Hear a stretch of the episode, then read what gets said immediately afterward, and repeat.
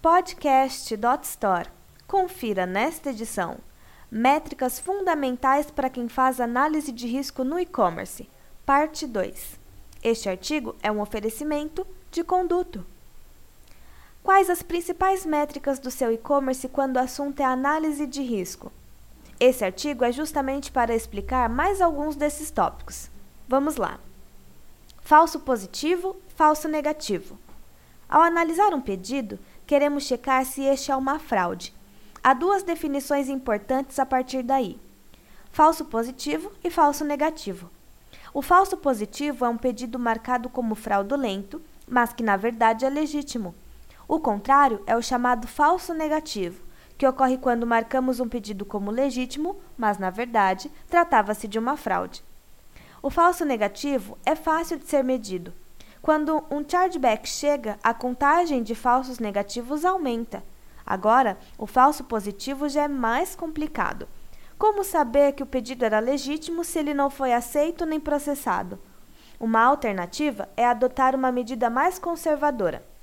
Quando um pedido legítimo cai na análise manual e depois é aprovado. Neste caso, temos um pedido que, teoricamente, poderia não ter passado por lá. Dessa forma, ao marcar um pedido como suspeito e depois aprová-lo na análise manual, incrementamos a contagem de falso positivo.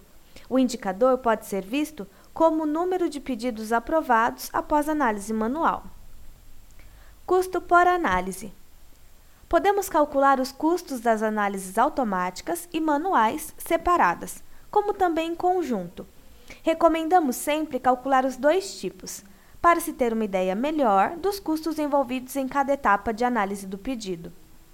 Há ferramentas que cobram valor fixo por pedido, independente do tipo de análise, enquanto outras possuem valores distintos para cada fase.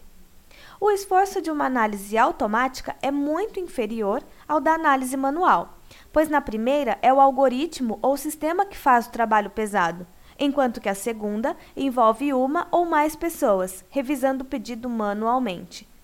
Com o valor único por pedido analisado, você corre o risco de pagar caro por pedidos cujo custo para o antifraude é baixo. Em uma operação mais avançada, há outros indicadores importantes, quase todas ligadas à equipe de análise manual, como o tempo médio da revisão e a performance dos analistas, mas isso é assunto para outro post. Atentando para os indicadores apresentados aqui e na parte 1, você já terá uma visão muito melhor da saúde da sua operação. Sucesso! Este artigo foi um oferecimento de Conduto.